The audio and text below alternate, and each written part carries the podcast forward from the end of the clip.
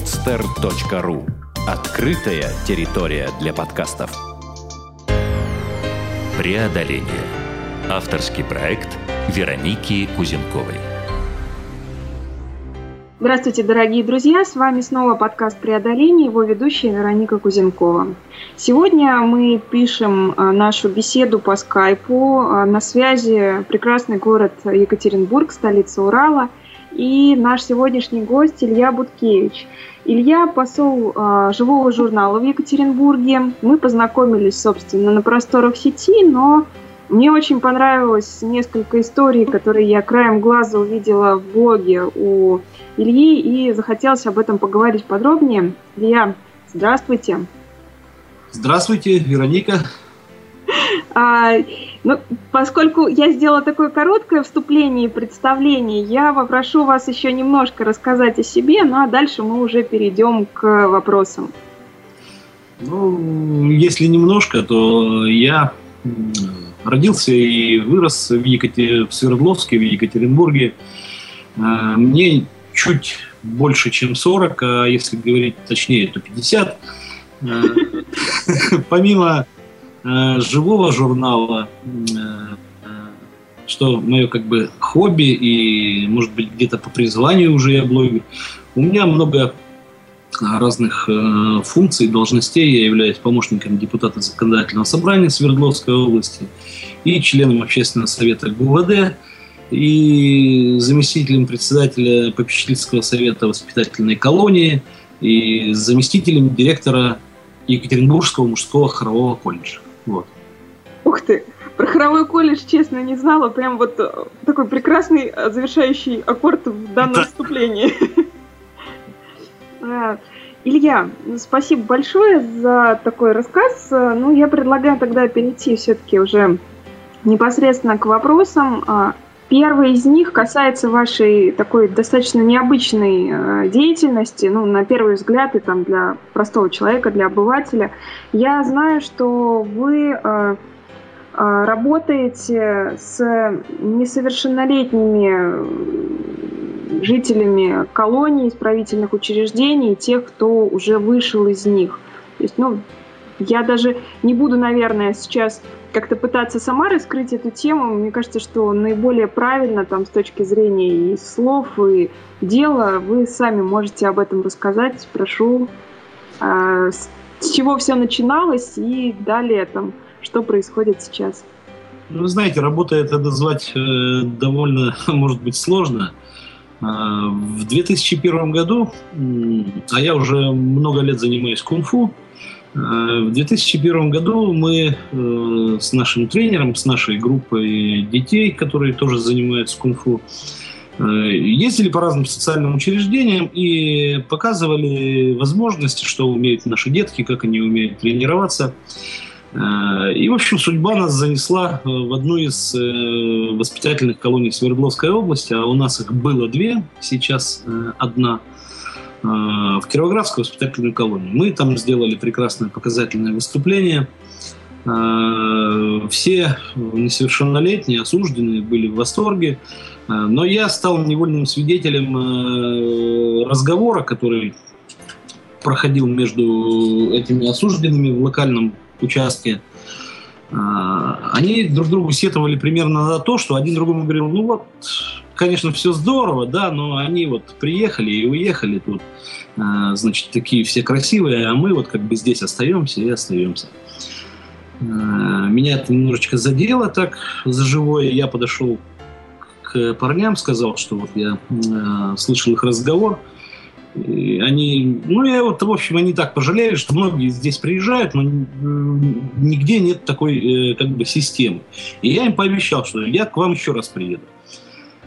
Ну, они так на меня посмотрели, типа, да, слышали мы таких. И, ну, в общем, на этом все закончилось э, для них, но не для меня. Я буквально через два дня э, записался на прием к начальнику ГУФСИН э, Свердловской области.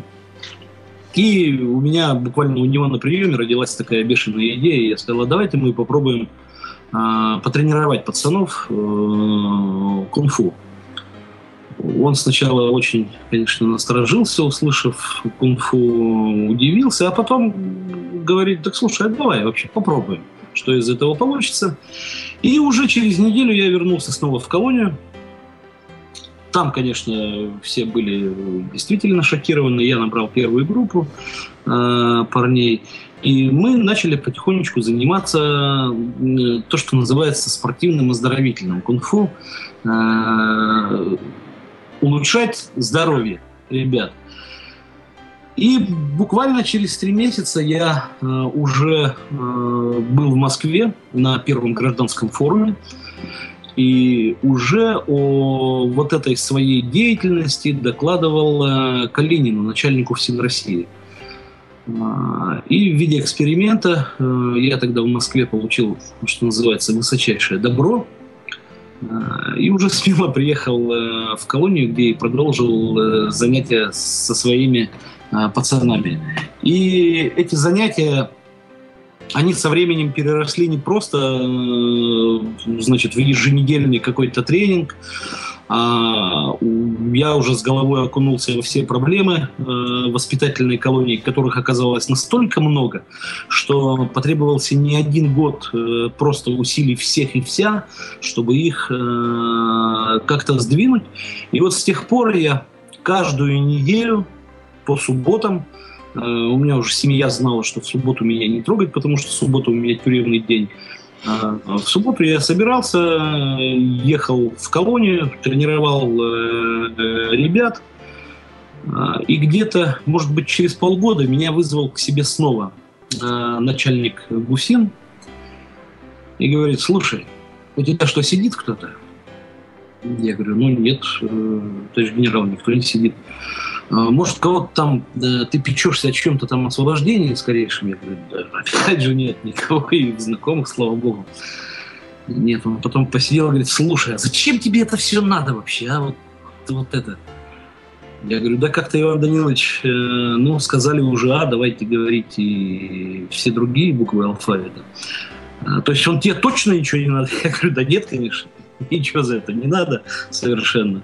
Но он тогда вообще э, тоже был а, очень удивлен, и с тех пор мои а, субботние а, занятия, они переросли э, в нечто большее, потому что когда занимаешься пацанами, э, зачастую тебе становится, и мне становилось э, известно гораздо больше что знали, допустим, те же оперативные работники колонии, э, приходилось и вытаскивать пацанов из петлей, и чего только, чего только, чего только не приходилось делать за это время. Кстати, мы э, наверняка одни из первых или одни из немногих начали отрабатывать э, такую вещь с нашими детьми.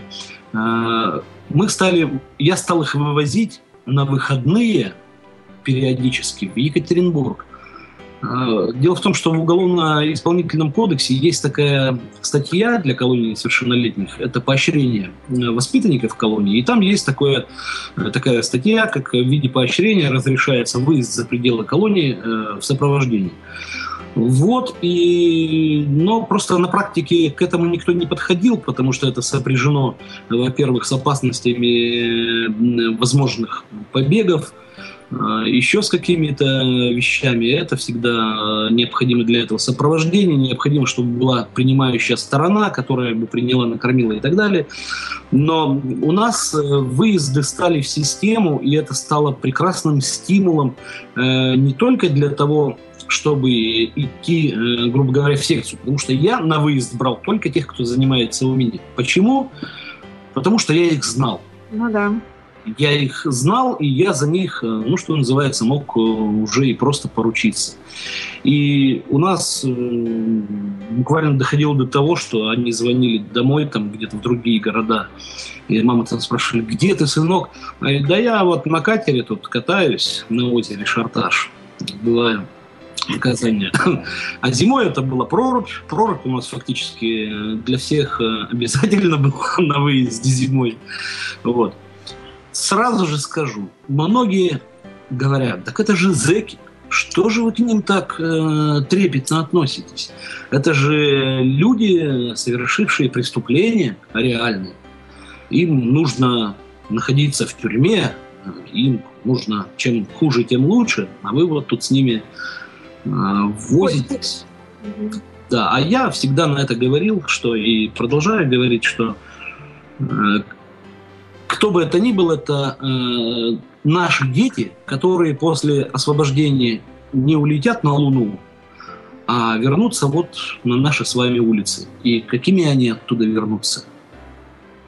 Наверное, э, зависит, э, и то, вернее, какие они оттуда вернутся, это зависит в первую очередь от нас от тех, э, кто с ними работает в колонии, потому что, ну что греха таить, вряд ли тюрьма э, чему-то учит, даже тюрьма для несовершеннолетних. Нужен, я убежден, что, наверное, в каждом исправительном учреждении нужен какой-то человек извне, к которому будет определенная доля доверия. Вот. Ну а доверие, если будет интересно, я вам еще могу рассказать. Честно, очень интересно, потому что, ну вот, э, как бы то, о чем вы сейчас рассказываете, это действительно такой очень, мне кажется, для России необычный опыт. И вообще, ну, просто я понимаю, что там же за, за всем, как бы, ну, то есть за общий конвой, а, вот о которой сейчас идет речь, там скрывается еще очень много личных историй, потому что, ну, то есть каждый человек, он действительно человек. И то, что ребята там несовершеннолетние туда попали, это же, ну, это вообще, то есть у каждого это своя, ну, может быть трагедия, может быть еще что-то. И вот а вы, вы, вы действительно к этому прикоснулись, вот как вы говорите, что знали гораздо больше, чем там все остальные сотрудники, собственно, колонии. Вы знаете, э, это на самом деле трагедия, и сейчас в какой-то степени э, начало меняться законодательство в отношении несовершеннолетних. Потому что я вам скажу откровенно, раньше позиция судов была примерно такова. Нет человека, нет проблемы. То есть э, несовершеннолетнего закрывали э, в тюрьму на определенный срок, э, в колонию за любые вещи. А знаете почему? Э, все очень просто. Э, если маленького э, человечка, у которого, как правило, проблемы в семье, у которого, как правило, это в 80% пьющий отец, э, мать э, живет неизвестно где, то им надо заниматься. И не только им, надо заниматься этой семьей. А коль скоро к семье нет механизмов э, на нее воздействия, да, это ведь у нас раньше была статья за тунеядство и за употребление алкоголем были ЛТП. А сейчас ведь можно и не работать, и можно пить. И самое большее, на что вот эти вот родители в кавычках, их можно было наказать, ну это штраф или в пиковом случае там лишение родительских прав. Но пацану-то от этого легче не становится. Сажают-то его, получается. Они да, и поэтому раньше э, была такая позиция, что сажали практически за все. Я знаю, просто сталкивался с этими историями, когда Э, пацан э, получал э, два года лишения свободы за упаковку тушенки, которую он свистнул из ларька из-за того, что ему две недели нечего было есть, потому что мама пила где-то по поселку, и он ее не мог найти. Пожалуйста. Я знаю истории, когда э, несовершеннолетнему давали полтора года за курточку из секонд-хенда э, ценой там в тысячу рублей, которую он упер просто потому, что ему нечего было носить. Я знаю истории, когда 6 лет лишения свободы получил парень, э, защищая свою мать от пьяного обормота, который пришел во двор требовать водки, ударил ему поленом по голове. И тот через неделю умер э, в больнице. Причем врачи-то сказали, он умер от развала печени, потому что у него уже печени фактически не было от алкоголя. Но пацан получил 6 лет, э, защищая свою маму. Вот такие вот истории бывают. Да, честно говоря, даже вот смотреть, ну как бы комментировать вообще э, и нечего. Вот и а вот просто дальше, ну понятно, что всякое бывает, и вот такие ребята попадают. А просто для тех, кто не видел и не знает, можете немножко рассказать о том, что, что из себя представляет нынешняя вот колония для несовершеннолетних. Ну, то есть вот Вот, вот как бы случилось вот это. Осудили, отправили. И с чем сталкиваются там ребята? Вам сказать откровенно или не очень? Ну, честно, раз уж у нас такой разговор, мне кажется... Если честно, то я э, сделаю небольшое лирическое отступление. Раньше, раньше я возил... Э, у меня супруга э, инспектор подразделения по делам несовершеннолетних Главного управления внутренних дел Свердловской области, майор полиции. И э, так уж получилось, что э, я работал в правительстве Свердловской области 9 лет советником зампреда по социальной политике. И э, я очень плотно пересекался с комиссиями по делам несовершеннолетних и защите их прав и возил в колонию детей. Возил в колонию детей с воли, чтобы они увидели жизнь колонистскую изнутри. Причем я их возил не просто, знаете, как в зоопарк, э, приехать, показать на клетку, сказать, ух, смотрите, как здесь плохо, э, и увезти. Это вызывало отторжение у тех пацанов, которые находятся э, в освобождении, когда, в местах лишения свободы, когда привозят группу и как в зоопарке показывают на них пальцы. Представляете, да? Я сделал тут немножечко по-другому. Я э, стал возить э, туда детей и устраивать футбольные турниры по мини-футболу. Приезжала группа ребят, как говорится, с воли, э, выходила группа парней-футболистов с колонии, и они встречались первые минуты именно за футболом. Они вместе э, гоняли мяч, а потом все вместе, опять же, шли в отряд, шли в отряд, где за чашкой чая узнавали э, все, что можно, ну, иногда и все то, что, о чем, а, как правило, не говорят э, в глянцевых газетах и журналах, но все-таки происходит иногда э, в тюрьмах и в колониях. Я их кормил в столовой. Э, Причем, когда приезжал, я специально просил колонистских поваров, чтобы они сделали какую-нибудь кастрюлю воды с капустой. Ну, чтобы вот а, но теперь я не вожу туда детей. Знаете почему? Потому что э, не так давно, ну, может быть, даже с год назад, мы привезли туда э, группу детей из реабилитационного центра, э, сложных детишек. После этого они э, писали сочинения, преподаватель их просил. И один из них написал, я хочу в колонию. Нынешняя, да, нынешняя воспитательная колония – это не та колония, которая была 5 или 10 лет назад. Это, надо вам сказать, э, отдельные боксы на три коечки э, с холодильниками и телевизорами. Это спортивные залы, спортивные тренажеры. Это комната релаксации с большим, э, с огромнейшим телевизором и, значит, это ежедневные фрукты и соки на обед. Ежедневные. Не дай бог, э, несовершеннолетний не получит э, фруктов в обед, на следующий день прилетит прокуратура или соков. Это хорошие культурные программы э, и чистое белье. Единственное, в чем здесь проблема, это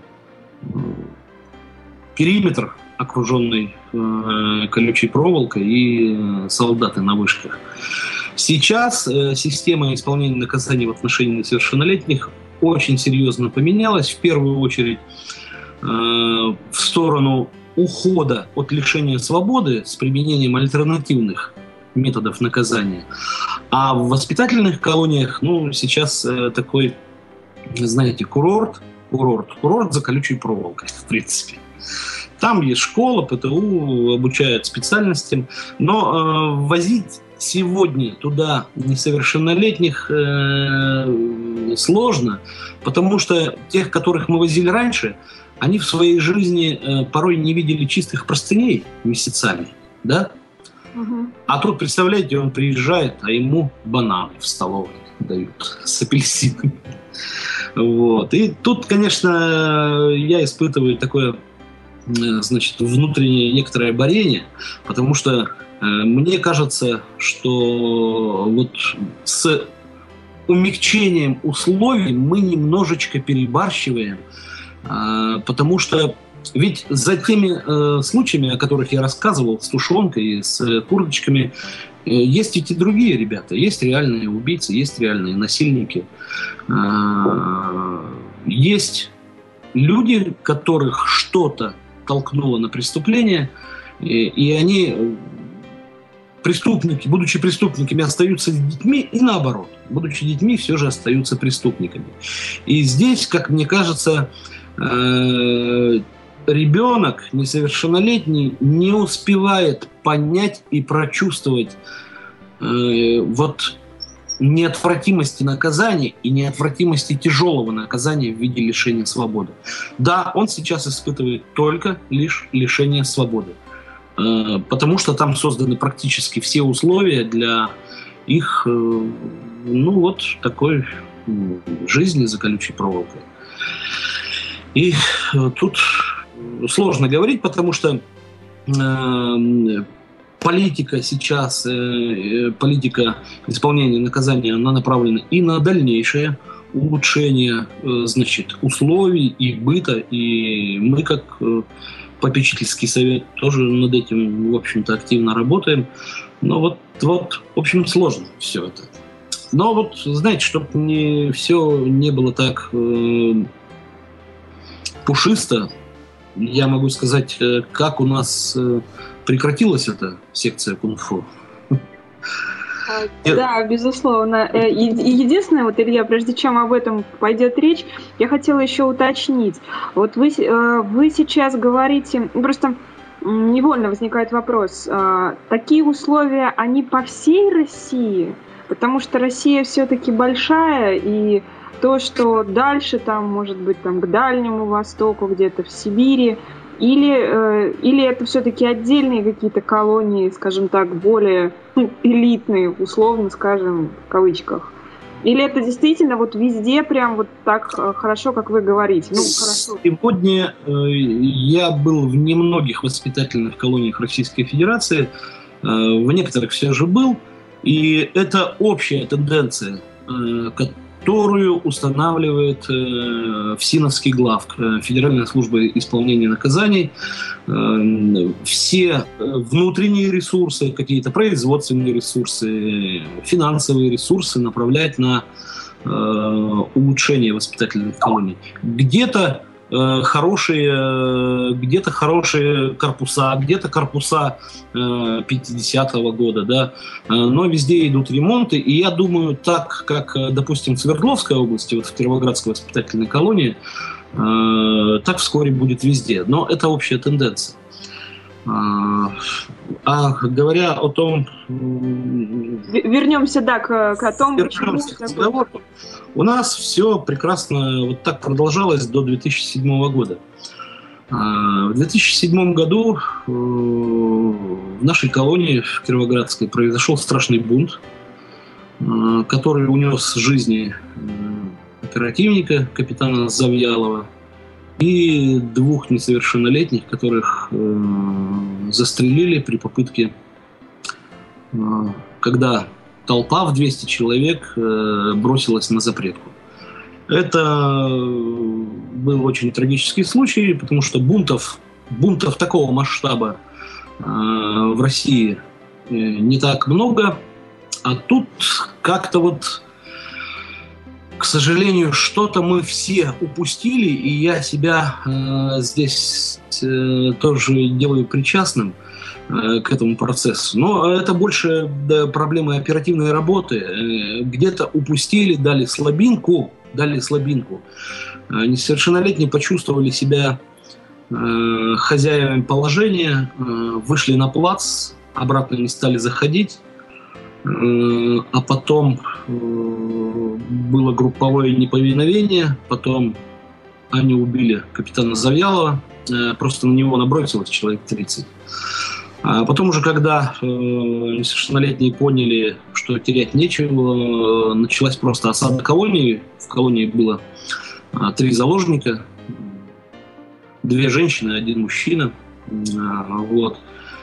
И говоря вот, ну, хотя бы о том же доверии, да, На бунт приехало у нас практически все силы Свердловской области, были стянуты ОМОН, СОБР, внутренние войска. Была специальная группа Федеральной службы безопасности переговорщиков – но в зону на переговоры они запустили одного меня. И я заходил в колонию и выводил заложников. И я в первый раз испугался, на самом деле. Потому что э, к тому времени они уже успели э, выпить спирт, который хранился в медсанчасти, надышаться э, лаков и красок. И когда я зашел в зону за заложниками, э, попробовать их вывести оттуда в первый раз, меня окружило на плацу человек 300 Э, парней, из которых э, порядка человек 50 было уже под такими серьезными парами, и там были просто проблемы с головами. И э, в этот момент можно было ожидать все угодно, все что угодно. И заточку сзади в спину, и, ну и повторение участи капитана Завьялова. Вот. Но тем не менее, э, диалог получился, диалог получился. Я вывел, вывел из зоны заложников – ну, а потом было технически просто пошли все в наступление, и, в общем, так бунт э, купировали. И вот, э, конечно, никто не связывал. Я потом разговаривал с прокуратурой, и следствием, и э, задавали в том числе и мне вопрос, а не ваши ли это тренировки э, довели э, колонию до вот таких вещей? Да нет, собственно, не мои, потому что когда к нам приезжали а, любые комиссии Совета Европы, э, первое, что мы показывали в воспитательной колонии, это наши а, выступления. Но вот произошел э, такой э, трагичный случай. Участники бунта сейчас все получили очень серьезные срока, от 7 лет и выше, от 7 лет и выше – Сейчас кто-то отбывает наказание, кто-то потихонечку освобождается, но, к сожалению, вот э, эти занятия э, именно моего направления пришлось прекратить. Но мы останавливаться не стали, когда все восстановилось. Я завел туда ребят из брейкданса, и сейчас тренируют брейкданс. Все-таки это более мирная история получается. А вы знаете, мы переговорили с начальником колонии, и мы решили уйти от традиционной зарядки, когда все нехотя выходят и потягиваются, да, утром. Мы завели туда наших хороших ребят, специалистов. Они э, в течение месяца с ними разучивали движение. И теперь зарядка происходит под музыку в виде вот такого вот, э, э, в виде такого вот тренировки по брейкдансу каждое утро. Вот честно, вот сейчас вот такой блог был э, достаточно сло, ну, как бы такой сложный, моральный и так далее. И вот такое совершение, связанное с брейкдансом, ну, просто вот такое, даже мне сложно сейчас как-то сформулировать, да простят меня слушатели, э, просто реально э, вот вы упорно продолжаете, вот несмотря ни на что, двигаться вот к своей цели некой, вот э, можно ли ее сформулировать? Потому что, ну, это уже прям такое вот очень направленное некое действие получается. Вы знаете, э, наверное, все же нет никакой цели. Я э, скажу, что Э, моя, моих друзей э, деятельность э, в колонии – это не панацея, и она вряд ли воспитает десятки и сотни несовершеннолетних, и вряд ли после встречи со мной, с моими друзьями, они скажут себе, ах, как мы были неправы, мы больше не будем совершать преступления, и выйдут белые, пушистые на белых конях. Нет, конечно. Но из тысяч человек, которые прошли э, ну, мимо меня э, в колонии, я уже был не на одной свадьбе, представляете? Я уже крестил ни одного ребенка, которые, э, значит, э, жены пацанов э, наших э, родили. Мы поддерживаем связь постоянно где-то человек, ну, 40-50 бывших зеков парней, мы с ними очень поддерживаем тесную связь. Да и смотрите, я практически, если взять арифметику, э, через колонию ежегодно через одну нашу проходило э, порядка тысячи человек. Освобождались, э, сажались, освобождались, вот такой круг был. Я занимался с ними с 2001 года. Это сейчас порядка 10 тысяч потенциальных зеков. Они меня прекрасно знают как облупленного, да и я их, в принципе. Это большая армия. Вот. И иногда, конечно, бывает, ты приедешь по работе в какую-нибудь взрослую колонию, и там с отрядов, а, Илья Эдуардович, Илья Эдуардович, вот и такое.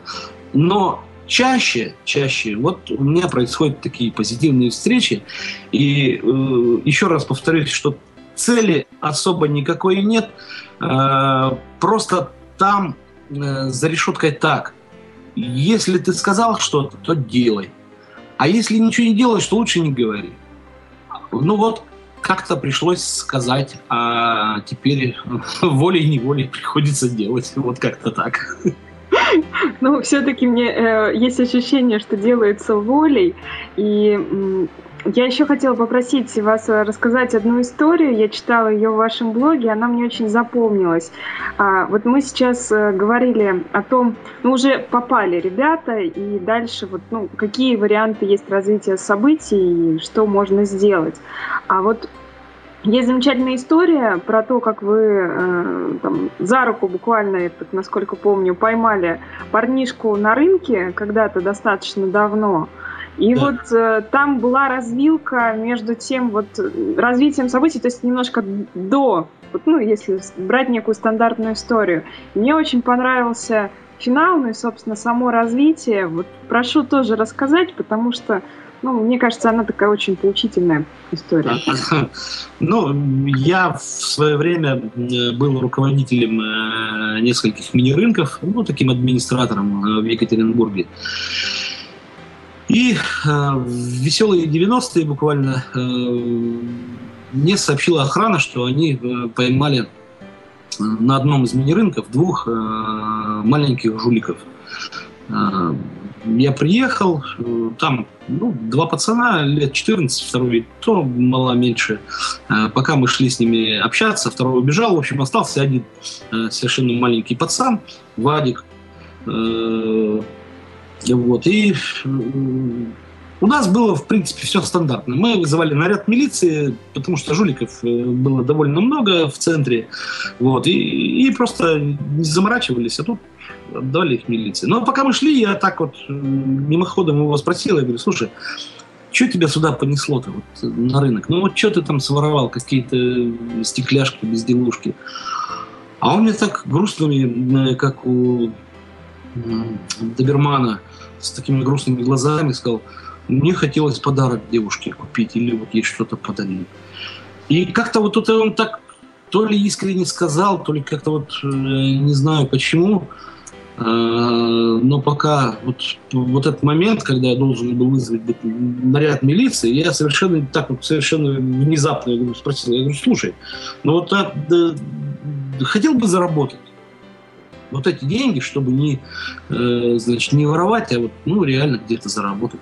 Тут, ну да, я бы вот смог. Я говорю, а если я тебе дам самую грязную вот работу здесь вот на рынке, э, мести, подбирать там бутылки пивные там и так далее, дворником будешь работать?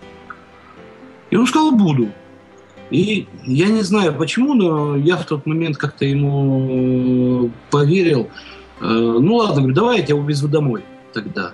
А, и маму еще э, построжусь с мамой. И приехал э, к нему домой, там какой-то совершенно двухэтажный э, барак, мама нянечка в детском саду, отец какой-то очень не первой свежести, очень даже. И я посмотрел, как у него все плохо. А, и думаю, уж да бог с ним. И не придет, и бог с ним не придет. Ну ладно, говорю, давай больше не воруй и так далее. В общем, отпустил его. А на следующий день он пришел. Он пришел на следующий день, и я был очень удивлен. Э, я говорю, ну что, будешь работать? Он говорит, да. И я ему на одном из рынков поручил быть дворником. А причем заваливал его такой, э, значит, тяжелой, там, ну, всякой, очень тяжелой работой. Господи, не слышно меня прокуратура? Я несовершеннолетнего в то время работать заставлял. Но Э, он как-то все вот делал, э, совмещал это с школой, он заканчивал. Э, я ему платил с своего кармана какие-то деньги. Мы его буквально через 2-3 недели одели, сходили с ним в детский мир, купили там хорошие вещи. Ну, как бы, и смотрю, он работает. И так прошло месяца два-три. И работает парень и стремиться к этому. И потом я уже говорю, слушай, в общем, э, давай, говорю, вот так. А теперь я тебе э, даю в руки бюджет определенный, Дворников надо больше, потому что появился еще один рынок. Э, мне, говорю, не важно, как ты будешь распоряжаться этими деньгами. Э, главное, чтобы была чистая порядок. Будет у тебя один дворник, без проблем. Будешь сам работать за троих, тоже без проблем. Наймешь троих, еще лучше. И он у меня уже стал, как говорится, старшим дворником. И дальше больше, дальше больше.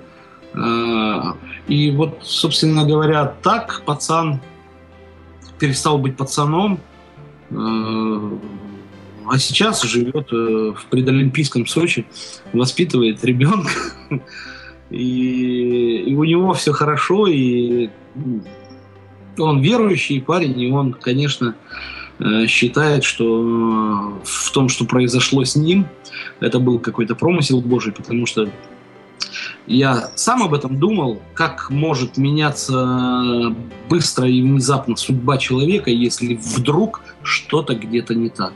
Но вот так получилось с ним. Замечательная история. Если кто-то захочет подробности, их можно прочитать э, в вашем блоге. Это я говорю для слушателей. Вот, спасибо. А, Илья, здесь мы говорили про, скажем так, ну, наверное, можно это назвать чужими некими преодолениями, хотя и ваши, безусловно, тоже, что касается ну, и преподавания кунг-фу и так далее. И, ну, спасибо, что раскрыли такую сферу жизни, о которой как-то вот не принято говорить. Многие закрывают на это глаза, но, в общем, это есть в нашей жизни. От этого никуда не уйти, да? Да, вот этого и вот мораль та самая, о которой вы говорите, что все эти ребята снова, в общем-то, будут рядом с нами и дальше вместе будут расти там и наши дети на, на, на этих же там улицах гулять. Поэтому вот, ну, я думаю, что многих заставят задуматься как минимум а, об этом.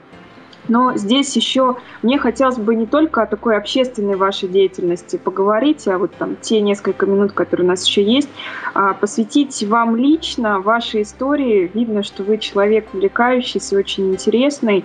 И, ну, опять же, вот такое отношение к людям и к жизни, как мне кажется, из моего опыта общения, оно во многом появляется еще от того, что человек сам прошел через какие-то трудности, и он понимает лучше и ситуацию, и природу человека, и ну, с, с неким он терпимее к людям, внимательнее к людям.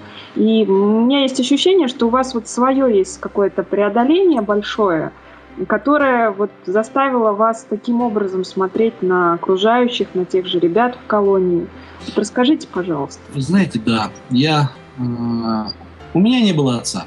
Отец ушел от нас, когда мне было годик, и я, сколько себя помню, я всю жизнь мечтал, чтобы меня поругал папа.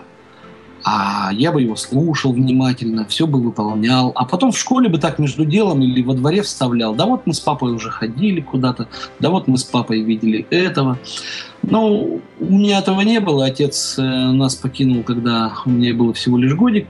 И когда мне было 7 лет, меня мама позвала с двора говорит, слушай, твой папа появился. А он освободился с тюрьмы, э, сидел на кухне, совершенно, я помню, не знал, как со мной общаться, протянул мне горсть э, рублей, это было в 1970 году, тоже, видимо, не знал, как со мной общаться. Э, я думал, вот оно счастье, привалило. А на следующий день он снова исчез.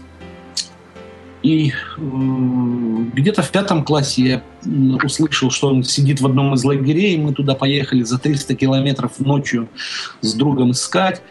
Я все время его искал, но так и не нашел. Но перед армией, э, буквально за полгода, он появился вновь у нас дома, откуда-то освободился. И был пьян и очень э, вел себя некрасиво и требовал его накормить, напоить, спать, уложить, потому что вот я твой отец. И мы его со, страш... Э, со старшим братом э, буквально спустили с пятого этажа. Я его бил, я в каждый удар вкладывал всю вот горечь э, того, что его не было у меня все это время. Всю вот эту тяжесть, знаете. В общем, мы его выгнали. И, но все оставшиеся 30 лет я понимал, что мне этого не хватает. У меня дочке 3 года и сыну 7 лет. И я последние годы, может быть, десятки лет, э, какие-то пятилетки, я стал чувствовать, что у меня сзади-то ничего нет. И когда сын стал подрастать, ему сейчас 8 лет, и спрашивать меня о каких-то корнях, я очень серьезно задумался. И э, надо сказать, что и все эти годы, вот эти 30 лет, я принимал какие-то перманентные э, значит, способы поиска отца, но так и не мог найти. А тут мне просто стало этого очень серьезно не хватать, в первую очередь для сына. И сыну этого э, не хватало. И я в один прекрасный момент э, просто набрал в гугле э, фамилию, имя, отчество, и, знаете, мне выдало полное совпадение на такую фамилию, и вывело меня на какой-то сайт э, в Великих Луках, аж в Псковской области. Э, и молодцы Э, сетевики, форумчане, интернетчики Великих Лук. Я быстренько как-то с ними связался, и они выяснили, что мой отец жил в доме престарелых в Великих Луках. Я позвонил директору, и он сказал, у нас был такой, и у меня все упало. Но он в ту же минуту сказал, да вы не переживайте. Он был, потому что он сейчас переехал, он по президентской программе как блокадник квартиру получил – а что вам его телефон нужно? Ой, господи. И вы знаете, я через 30 лет ему позвонил.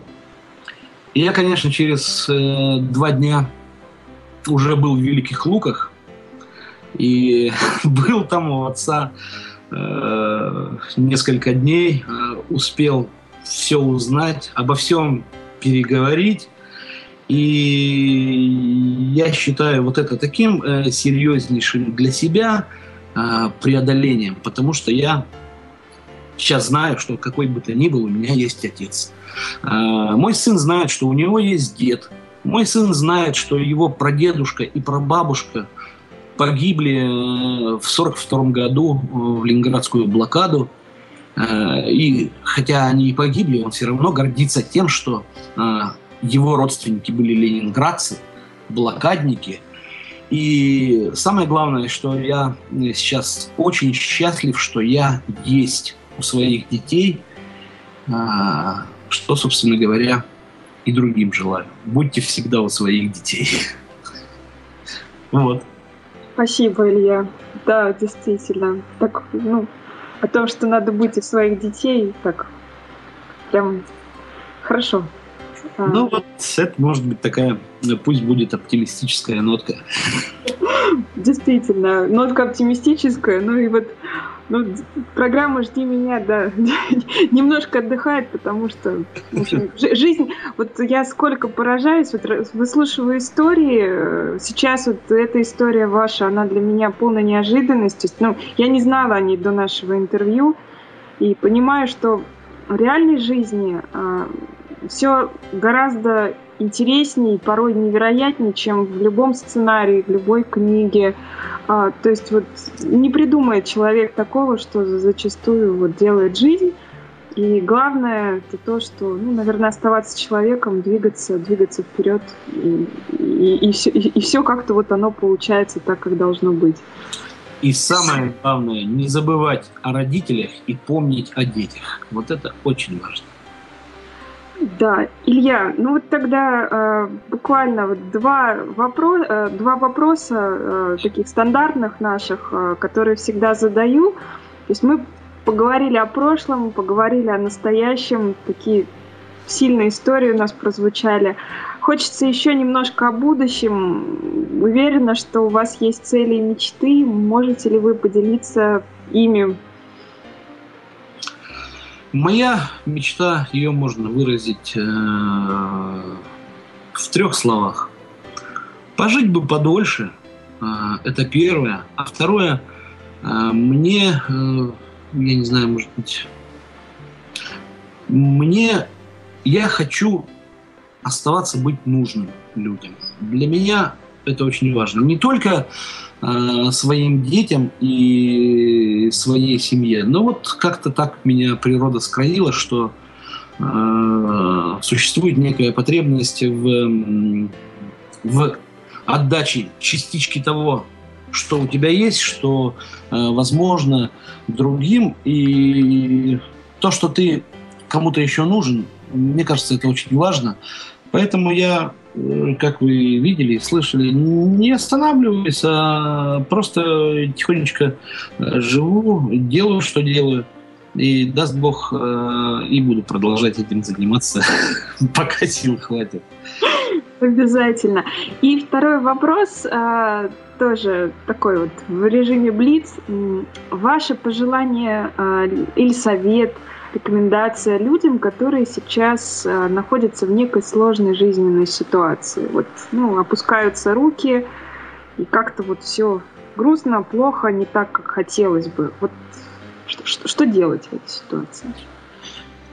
Советоваться, э, не уходить в себя э, и не принимать никаких решений вот в глубине самого себя. Если, э, мне кажется, если хорошенько посмотреть по сторонам, то всегда э, найдутся люди, э, иногда близкие, иногда далекие. Э, ведь жизнь так устроена, что совершенно вот внезапные встречи, э, какие-то э, диалоги – еще что-то, они порождают э, следом за собой совершенно неожиданные, порой фантастические э, выходы даже из самых сложных и запутанных ситуаций. Не буду рекламировать живой журнал, но скажу вам, тяжело, да напишите, да пообщаемся, да поговорим. Не оставайтесь наедине с собой. Э, помните, что вас окружают люди, и не все они э, такие чопорные, чванливые и э, хотят лишь денег. Общайтесь с друзьями, потому что люди вокруг вас, они не безразличные. Не оставайтесь наедине с самим собой. Вот что я хотел сказать. Спасибо большое, Илья, а, за советы, за беседу. Я вот от всей души желаю, чтобы вот все ваши планы сбывались, чтобы все получалось.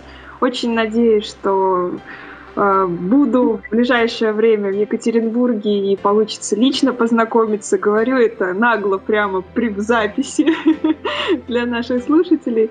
Вот. И, ну, правда, всего вам самого-самого доброго. И я обязательно дам в описании нашей программы ссылку на ваш блог. Если вдруг найдутся единомышленники, люди, которые заинтересуются тем, что вы делаете, ну, чтобы у них была возможность пообщаться, как минимум, может быть, опыт перенять. Мне кажется, это очень важно. Конечно, конечно, с удовольствием. Спасибо и вам. Спасибо за внимание. Спасибо и до новых встреч на постер, друзья. До свидания.